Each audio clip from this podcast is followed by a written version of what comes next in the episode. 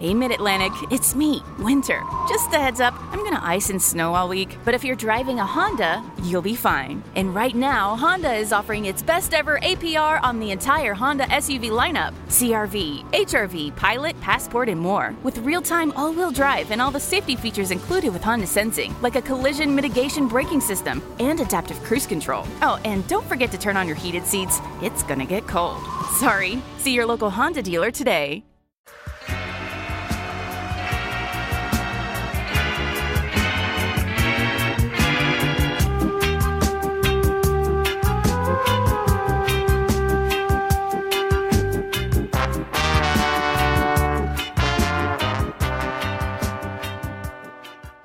Bom lusco-fusco para você, contra-atacante, que nos ouve nesse momento de qualquer hora e em qualquer lugar. É com muita satisfação, alegria, muito prazer que eu anuncio essa nova temporada do Contra-Ataque do nosso podcast. Está de volta. A gente lutou tanto para isso acontecer e contou com a ajuda de pessoas maravilhosas. Então já co queria começar agradecendo o rolê a Michele, a Misha nossa querida amiga que está aqui fazendo som para a gente hoje e vai fazer esse rolê acontecer. E também começar introduzindo que na minha frente dessa vez, mas não deixa de estar à minha esquerda, não é mesmo? De forma indireta no triângulo que a gente sim, montou aqui. Sim. El Gutinho Matador, que veio trajado com uma peita do Chile maravilhosa aqui. Bom, Gabriel, primeiro eu queria mandar um salve para todo mundo, todos os contra-atacantes, é muito bom estar aqui presente. É, falar que o Chile participou da primeira Copa do Mundo Feminino e eu vim trajado para homenagear as meninas. Sou fã declaradíssimo da goleiraça Cristiane Endler, que pegou muito. E bora aí para mais um programa. Não só fã declaradíssimo, como você tem uma parte chilena agora na sua vida. É, né? a gente vai pegando um pouquinho aqui, um pouquinho aqui, para montar um sujeito pan-americano. É isso aí. E eu vou introduzir então agora a nossa querida convidada de hoje, Olga Bagatini. Olga, é um prazer imenso você ser a nossa primeira convidada. Seja bem-vindo ao Contra-Ataque. Ô, Gabriel, muito obrigada. Obrigada, Guto, também. Obrigado, pessoal, pelo convite. E vamos falar de futebol feminino, que não pode deixar o oba-oba da Copa passar. É isso. E é esse, inclusive, o título do nosso programa de hoje. Acabou o oba-oba da Copa. É uma frase que a Cristiane Andressa Alves é, disseram em entrevistas agora no pós-Copa, né, para simbolizar o movimento, né? Todo mundo tava felizão com a Copa, é isso aí e tal, Marta de batom, parará, parará, mas o que tudo isso realmente significa, né? A gente viveu um momento de, assim, adormecido, tava todo mundo adormecido pro futebol feminino, né? Que algumas pessoas acompanhavam, mas era mais na Copa mesmo, você não não se falava do futebol feminino antes e agora que a gente está começando a veicular em todos os lugares e está vendo na programação normal o futebol feminino, assim como a gente vê o masculino, é que a gente começa a pensar para onde a modalidade está indo, né? Mas não é só esse oba-oba, tá certo? É, você já tinha visto algum cenário do futebol feminino assim, antes? Que igual está hoje, de todo mundo tá olhando? Ah, eu acho que é um momento muito histórico para a modalidade, né? Eu acho que a gente teve outros momentos em que tá, as atenções estavam voltadas e o pessoal até acreditou, ah, agora vai, agora vai que foi em 2007, quando o Brasil foi para a final da Copa. É, em 2016 teve um, um, um começo né, de, de, prestar atenção nisso. Nas Olimpíadas. Né, na Olimpíada. Só que só porque o, o feminino, o masculino estava mal. Não sei se vocês lembram que a, no Brasil a seleção masculina começou mal, a feminina começou bem, aí o pessoal riscou o Neymar da camiseta, escreveu é, Marta. E aí logo a feminina foi eliminada, a masculina foi para a final, ganhou, e aí a gente esqueceu. Mas eu acho que esse ano é diferente porque ah, eu acho que a Globo está transmitindo muda muito o cenário, porque é, é uma visibilidade, pessoas é, vendo aquilo ali na TV pela primeira vez, é, as marcas apoiando. E então, foi a maior audiência, né? foi a maior audiência né, do Brasil.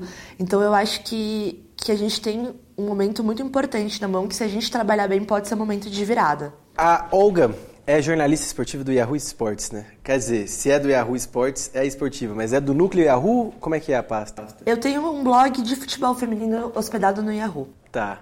E você também fez parte do Think Yoga, né? É, eu, então, eu sou a fila, a fila de esportes deles. Eu fiz o, aquele mini manual de jornalismo humanizado, que é, é um projeto muito legal da ONG Think Yoga, que eles fazem esses manuais voltados para jornalistas para cobrir temas sensíveis.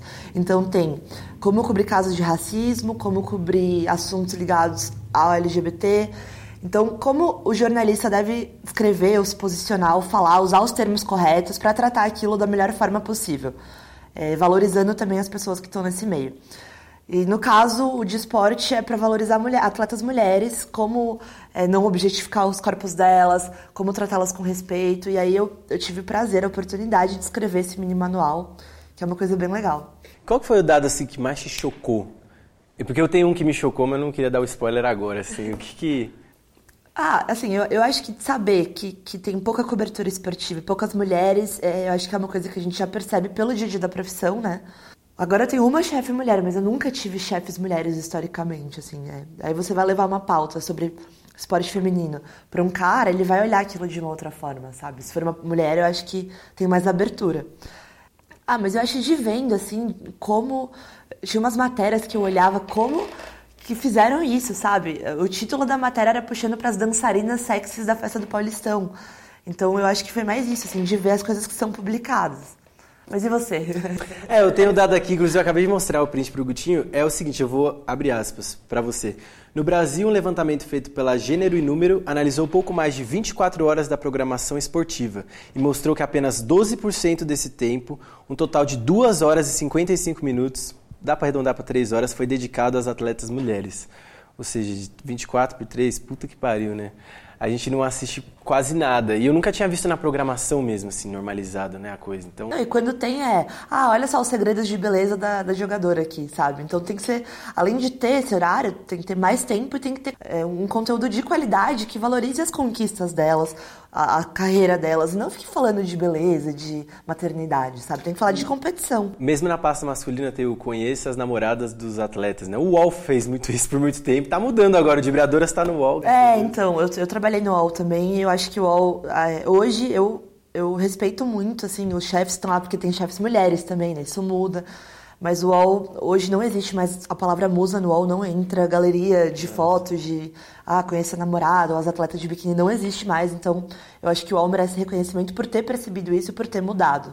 Eu acho que essa parte de retirar e parar com alguns comportamentos da imprensa é importante. E outros é continuar comportamentos que, agora falando da cobertura, surgiram ou aumentaram com a Copa, né?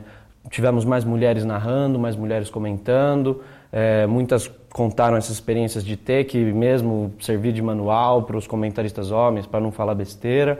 E eu queria saber você, que integrou essa equipe das mulheres que trabalham na cobertura, como vai ser daqui para frente, como manter as mulheres nesse espaço de visibilidade também comentando. É, e não só o futebol feminino, mas também comentar o futebol masculino, né? Eu acho que assim, é, por ter sido a Copa do Mundo das Mulheres, é, a gente teve um espaço nunca antes visto. Assim, ano passado teve mulheres na cobertura, mas teve diversos problemas, vocês lembram? Assédio na Rússia, várias questões. Eu acho que, primeiramente, para a gente conseguir mudar essa realidade é colocar mais mulheres ocupando esses espaços. Porque se tem a mulher, é isso. Eu vou vender uma pauta para uma chefe mulher, ela vai olhar e vai falar: olha que legal. É, no geral, assim, né? ela vai talvez dar uma atenção maior para isso, dar um espaço maior para as mulheres, tanto na cobertura, atletas, competições, quanto para jornalistas mesmo. Então, acho que é uma ocupação de espaço gradual e quanto mais ocupa, mais mantém, entendeu? É, e isso parte muito dos veículos também, de dar esse espaço, é, de dar oportunidade, porque assim. Eu, na minha carreira, já, já tive, eu já vi, assim, mulheres competentes que perderam vaga para caras que não tinham a mesma competência e qualidade delas porque eram um cara simplesmente. Então eu acho que é um, um, um trabalho dos veículos de entenderem isso, de dar espaço, das mulheres de ocupando esse espaço, de pôr o pé na porta mesmo, sabe? E continuar esse movimento. Esse de pôr a pé na porta é engraçado que as jogadoras estão fazendo muito isso agora, né? Com toda a visibilidade que elas ganharam, ganharam milhares de seguidores nas redes sociais e estão cada vez mais tornando voz ativa, né? Do movimento. A Emily Lima postou um vídeo recentemente com o escândalo do hotel. E eu queria saber para você, assim, é, onde que fica o papel da jogadora e da profissional do futebol feminino nesse, nesse elo entre, entre o esporte e o público? É, o pessoal que acompanha, que cobre o futebol feminino, está muito feliz das atletas finalmente estarem se unindo e falando. Assim, já teve movimentos pontuais também. Lembra, 2007, quando o Brasil foi para a final da Copa, elas foram lá com a plaquinha Precisamos de apoio. É, mas diante da situação do futebol feminino no Brasil hoje, em que a gente parou no tempo, em que as outras seleções, como a gente viu na Copa, avançaram muito, porque investiram, porque apoiaram, é, eu acho que, assim tem, os problemas começam na CBF, a, a, em, termos de seleção, de ter uma, uma comissão técnica e um coordenador que talvez não sejam as melhores pessoas para estarem ali. E aí você vai indo pro, pro pequeno, né? Vai indo a situação do gramado do, do campo onde o esporte treina. Que é o gramado altíssimo, não dá nem pra ver a bola, cara. É surreal, é surreal. É surreal. Não, eu sou, sou natural de Atibaia, né? O campinho que fica atrás da minha casa tem a grama mais aparada do que o centro de treinamento do esporte. Não, você nem pode chamar aquilo de treinamento. Não, é, é um passo. Terreno baldio que colocaram pras meninas jogarem, né? Sem condições nenhuma. E não só isso, né? Tem histórico de treino sem luz, é, treinadora que tem que lavar o uniforme de todas as atletas. É um conjunto de coisas que mostra o descaso mesmo, né? É que só, só nessa história de lavar roupa, eu acho que isso é uma coisa tão normalizada na modalidade pra gente aqui no Brasil, que isso nem é, é tipo, é só quando realmente elas dormem no saguão que parece que olha que absurdo. Mas se a gente for listar a quantidade de absurdos que elas passam já. É, eu acho que assim, elas sempre passaram, sabe? E agora, assim, beleza, tivemos essa visibilidade com a Copa, então vamos colocar os problemas na roda, vamos falar o que, que tá rolando. E aí a, a, a técnica da ponte, a Jéssica falando do uniforme, a Emily denunciando as atletas dormindo no saguão por causa de erro logístico. E aí começou essa semana um movimento de todas as atletas falando. E isso é muito importante, porque a gente do jornalismo, a gente pode falar, falar, brigar, brigar, mas são elas que estão lá. Então, teoricamente, eu acredito que se elas se unirem, que elas conseguem mudar.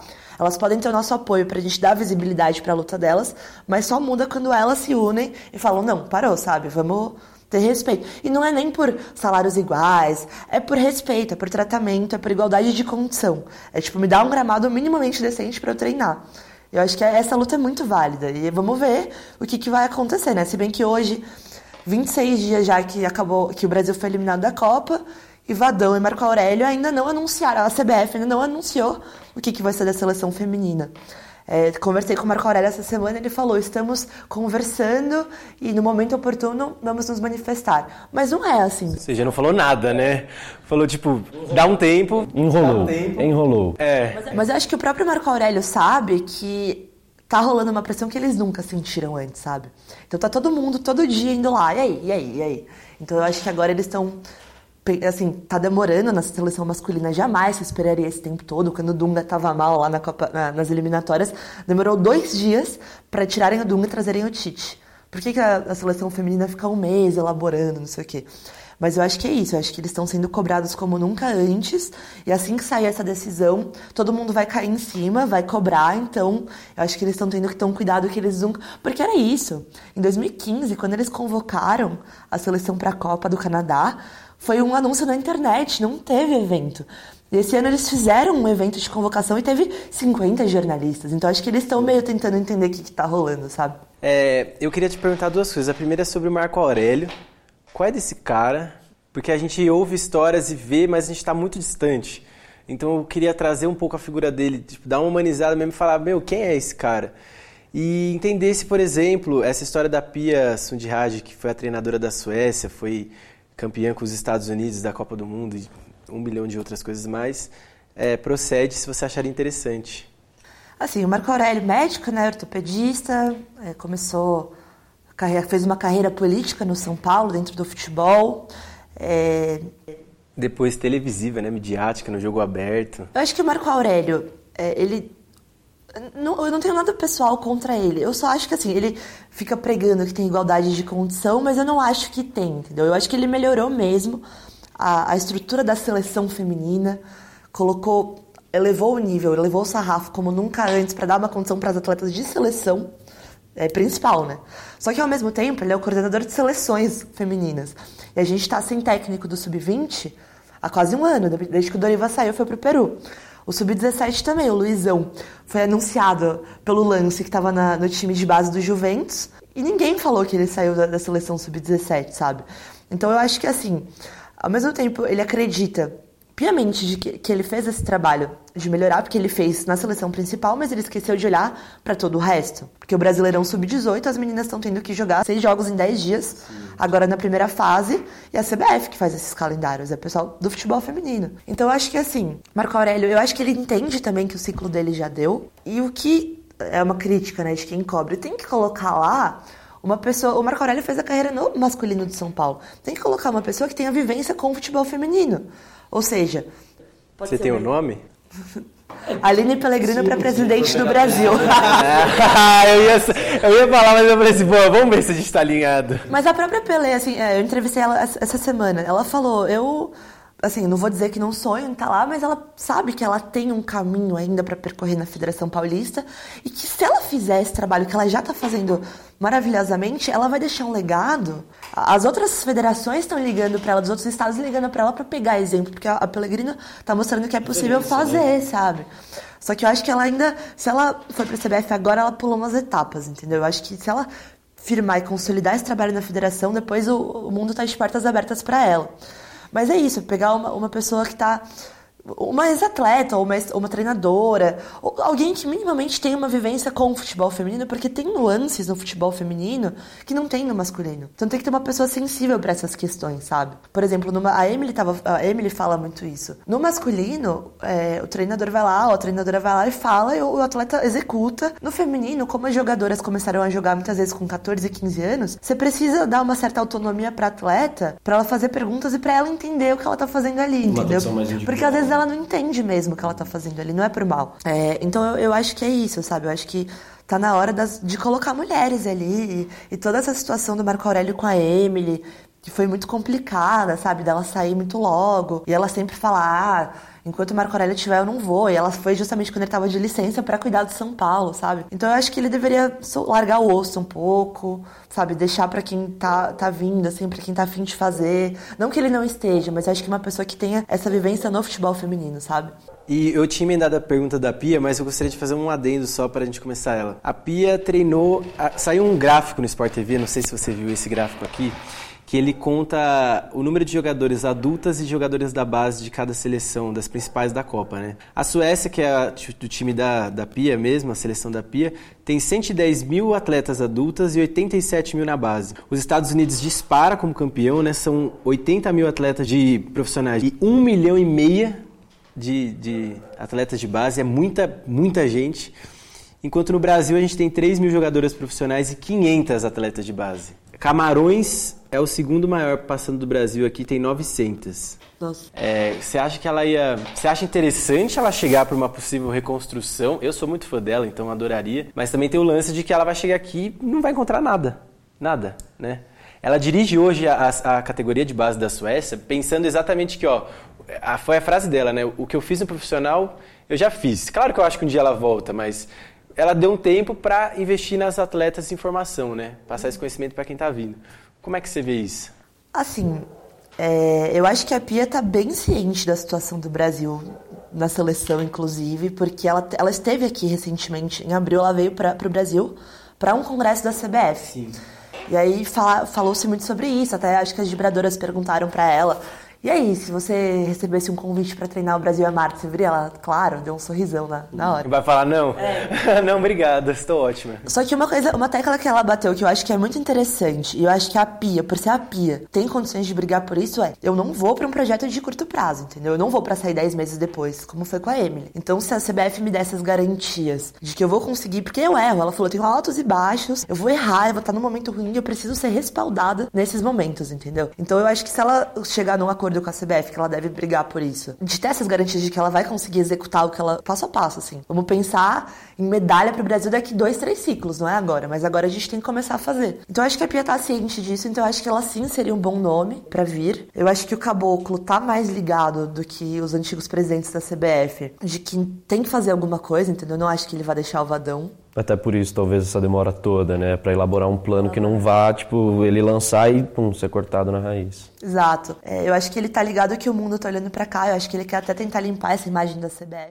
Fala galera, João Abel, produtor do podcast aqui, trazendo uma atualização para os contra-atacantes que estão ouvindo a gente. No dia 22 de julho, dois dias depois que a gente gravou esse podcast, o Vadão foi demitido da seleção brasileira. Já o Marco Aurélio Cunha vai permanecer na CBF, mas o atual coordenador do futebol feminino vai ter a sua função revista dentro da confederação. Além disso, a CBF anunciou a técnica sueca Pia Sundhag, acho que essa é a pronúncia correta, e ela deve fazer um trabalho de reformulação da seleção brasileira. Essa decisão veio um mês após a eliminação do Brasil na Copa do Mundo. Então, foi um nome muito interessante, assim, porque a nossa, o pessoal que cobre pensava muito no Arthur Elias, que é o técnico do Corinthians. É, e tudo bem ser um cara, porque é um cara convivência no futebol feminino. Assim, o ponto não é. O Marco Aurélio fala, ah, vocês são muito extremistas no feminismo. Não é que a gente quer só mulher, vamos destruir os homens da CBF. Não, mas assim, vamos colocar a gente que tá ligada no que tá acontecendo. A Emily, a Emily falou, o melhor nome hoje é o Arthur Elias, não sou eu. É, e aí quando veio essa matéria da Gabi Moreira falando que a CBF tava sondando a pia, foi, meu Deus, sabe? É muito além do que a gente esperava e imaginava. Mas agora vamos ver o que, que vai acontecer, porque não adianta trazer a Pia e deixar o Marco Aurélio. Tem que sair o Marco Aurélio também, entendeu? Tem que colocar mais gente, tem que criar um departamento de pessoas interessadas em fazer o futebol feminino dar certo. Pra gente não ter mais campeonato com seis jogos em dez dias, pra gente não ter seleções de base completamente abandonadas. Então, eu acho que é, é, tem que trazer a Pia, mas é uma mudança muito mais complexa, é ao redor né, da é. Pia. É, eu acho que com a vinda da Pia a gente consegue dar essa voltada de atenção e dar luz nesse canto, assim, da CBF que parece que fica esquecido pela inércia, né? É, a gente tem agora no domingo Corinthians e Flamengo ao, no mesmo horário, no masculino e no feminino. Isso não dá para acontecer, sabe? Tem que ter um planejamento voltado. Não eu, acho, não, eu acho que o feminino é as duas, não é? E o masculino é as quatro.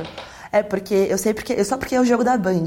Então a Band fez uma coisa muito genial, que é colocar o, o jogo de domingo que elas transmitem as duas. Porque daí o cara que tá lá no almoço de família no domingo, ah, tem futebol às quatro, mas as duas deixa eu pôr aqui no futebol feminino, sabe? É, o que eu acho bizarro é em estádios diferentes. É assim, o, o, torcedor do Corinthians não vai ver esse jogo, porque quem vai lá pra arena não, não vai no Pacaembu as duas e depois vai pra arena, entendeu? Isso é complicado, porque acho que isso prejudica a face do torcedor do estádio. É, mas em termos de band, assim, eu acho que foi uma sacada bem, bem legal de colocar o jogo antes. Porque o cara vai. Sabe, o cara tá esperando o jogo das quatro? Coloca. Faz a dobradinha. Mas é isso, por que não fazer um jeito de, de colocar junto, sabe? De colocar perto, de fazer uma preliminar. É tudo bem, eu acho que é, é complicado, tem que pensar uma logística muito bem. Mas faz um, assim, para ver se dá certo, é, para ver o que, que dá, sabe? Há um tempo atrás a gente entrou numa discussão interessante no nosso grupo, que era se valeria fazer dois jogos no mesmo estádio. É. Porque. O Corinthians fez isso até ano passado, não fez? Foi um jogo que começou as duas das meninas e depois foi do masculino, mas eu não lembro que partida era.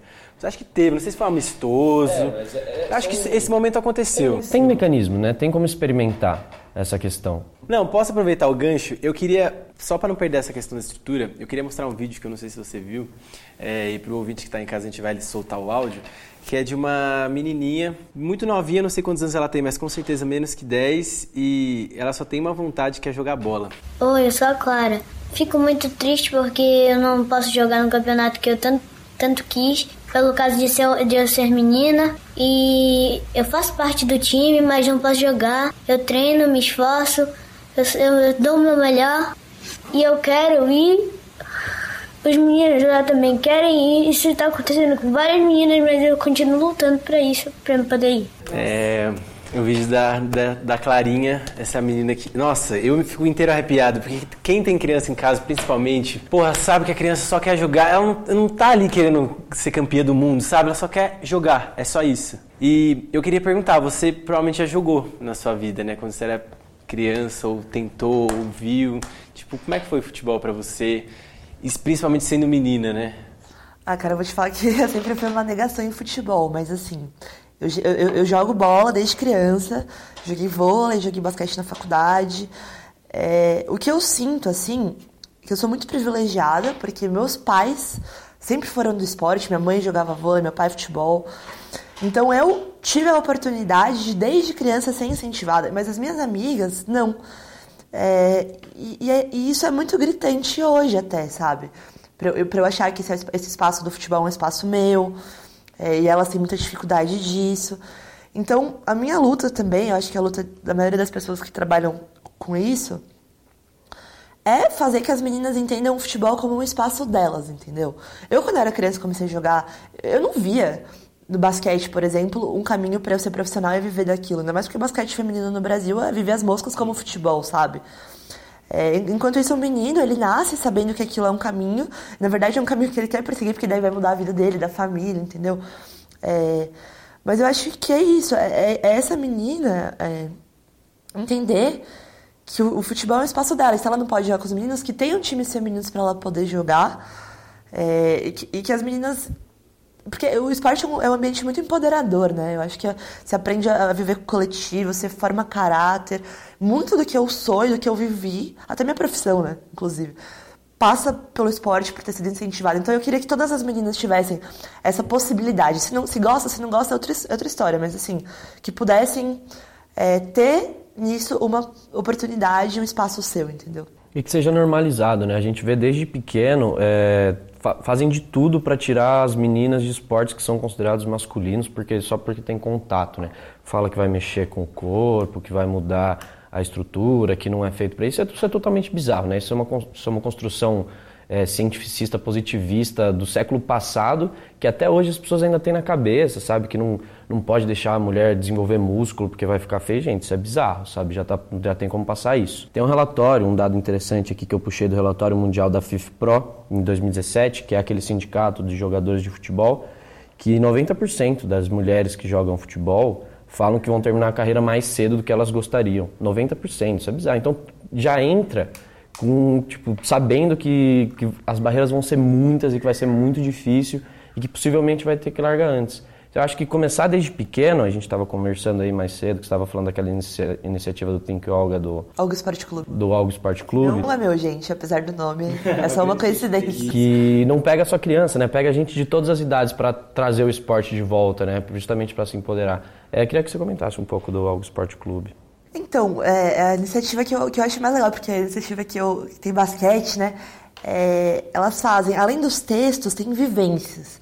Então, teve um rachão Teve, alguns, mas o que eu fui foi um rachão de basquete para mulheres com a Janete. A Janete foi, ela levou a medalha de prata da Olimpíada de 96. Eu chorei vendo a medalha. Falei, meu Deus, que da hora. É, e aí, depois de falar um pouquinho sobre a vivência da Janete, ela foi lá e bateu uma balinha com as meninas, ensinou a bater bola, fazer bandeja, deu um básico. E aí, essa iniciativa, as meninas gostaram tanto, as mulheres lá, mais velhas, mais novas, que elas fizeram um time só de mulheres que chama Magic Minas, é, que treina até hoje que é um espaço de empoderamento de mulheres através do esporte. E aí foi muito legal, porque assim, elas tinham um espaço, acho que elas falaram com a prefeitura, que é na Rotary Club, ali na Consolação. E segunda-feira, das 8 às 10, a quadra era delas. Só que elas chegavam lá às 8 e tinha os caras jogando bola, e os caras iam liberar a quadra 8 e meia, 8 40 Elas ficavam lá fora brigando. Não, a quadra é nossa, esse horário a quadra é nossa. Até que um dia, elas jogaram essa, essa questão na internet, aí juntou um grupo de mulheres. Inclusive, Magic Paula esteve lá, eu estava lá também. E a gente foi em 100 mina, invadimos a quadra e tiramos os caras na força, assim, tipo, cara, a quadra agora é nossa, dá licença. E os caras saíram, assim, porque eram 100 minas contra, tipo, 10 caras. E aí, a partir de então, teve tanta repercussão essa ação que segunda-feira, religiosamente, às 8 horas, eles estão fora da quadra, ali é o horário das meninas. Ocupar os espaços, né? Uma coisa que eu lembrei que você, que você falou dessas dificuldades é, e, e, do corpo também, né? Que a mulher ela é ensinada de que ela, o, esporte não é para ela. Eu, lembrei de duas situações. Quando eu tava na quarta série, eu já era da bola, assim, total. Eu tive uma professora de educação física que ela separou os meninos e as meninas da educação física. Eu era aquela criança que vivia de joelho ralado, assim, que jogava mesmo bola com os meninos. E aí as meninas iam fazer alongamento e dança e os meninos iam jogar bola e se divertir. Porque tinha que ser feminina, né? Tinha que, ah, nossa, na terceira aula eu arrumei, eu, eu, eu levantei um motim naquela aula. Aí eu não vou fazer.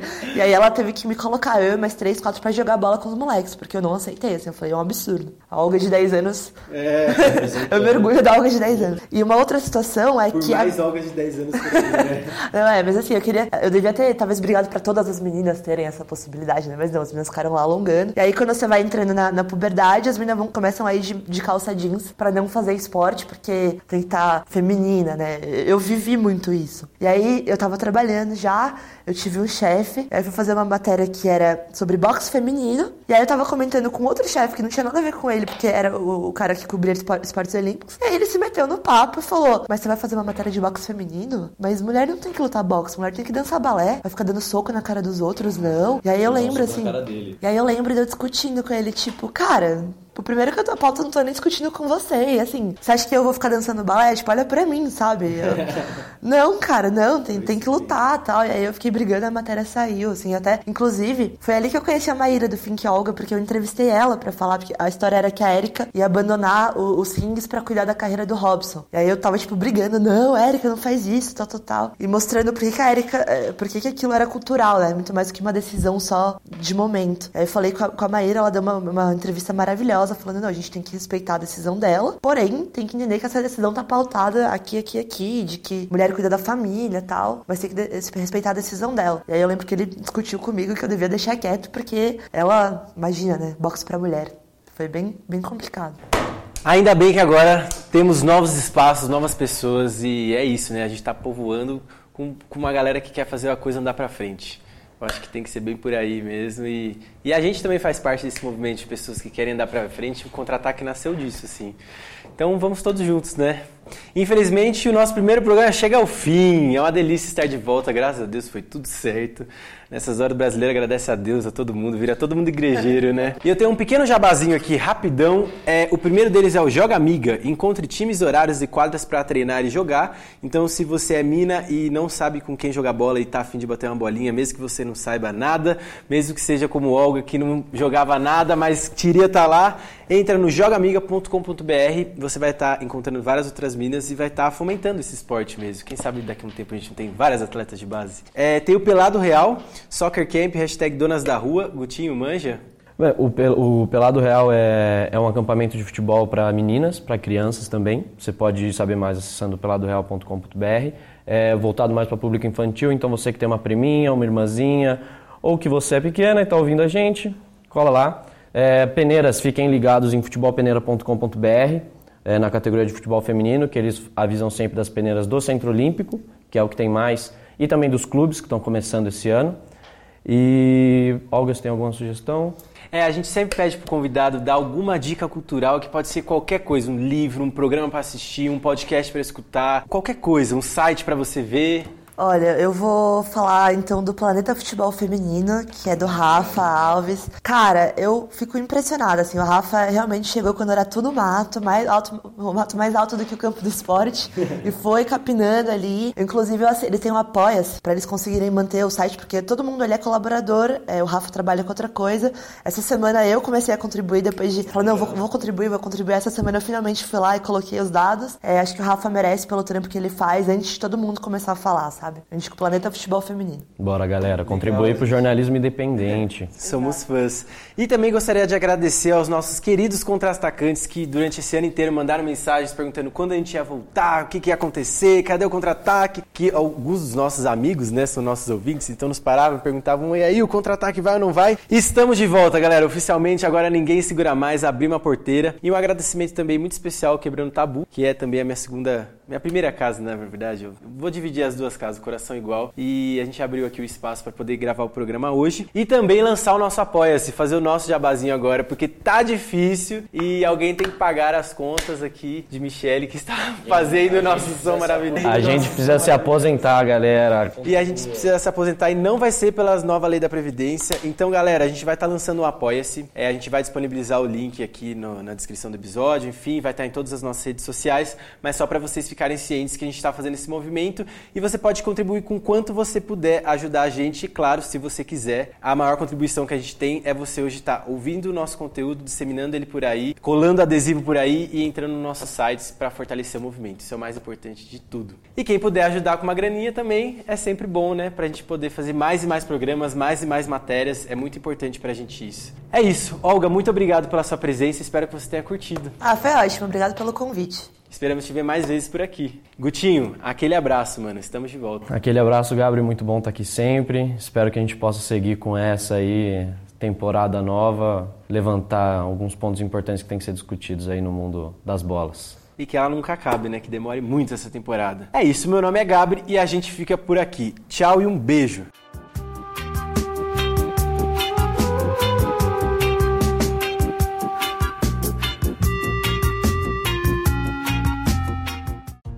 Flexibility can go a long way. By refinancing your newer used auto loan with PenFed, you can lower your monthly payments for more flexibility in your budget. You can even schedule your first payment for up to 60 days from the date of your refinance. Calculate how much you could save at penfed.org slash autorefi or call 1-800-247-5626 to apply. Membership is open to everyone.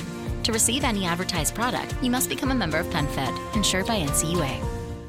It's a great time to get a great deal on a new car when you get approved for an auto loan from PenFed. Our powered by True Car rates are as low as 1.39% APR on new vehicles. Finance for a longer term to lower your monthly bill. Plus, take up to 60 days to schedule your first payment. Join PenFed and together we'll keep you moving forward. Anyone can apply. Visit penfed.org slash auto or call 1-800-247-5626. To receive any advertised product, you must become a member of PenFed, insured by NCUA.